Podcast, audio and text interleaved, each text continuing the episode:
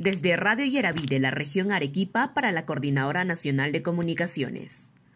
El Comando Regional COVID-19 de Arequipa anunció que reforzará las labores de fiscalización para garantizar que los establecimientos comerciales cumplan con los protocolos de bioseguridad para evitar posibles contagios del nuevo coronavirus. Tras sostener una reunión, los integrantes de este grupo de trabajo acordaron realizar operativos inopinados con participación de representantes del Ministerio Público.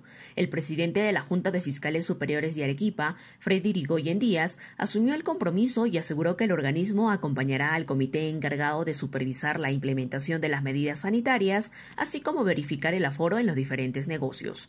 Por su parte, el jefe del Comando COVID-19 de Arequipa, Cristian Nova Palomino, indicó que las cinco comisiones formadas anteriormente seguirán en funciones para contener y prevenir una tercera ola de contagios proyectada para fines de septiembre e inicios de octubre.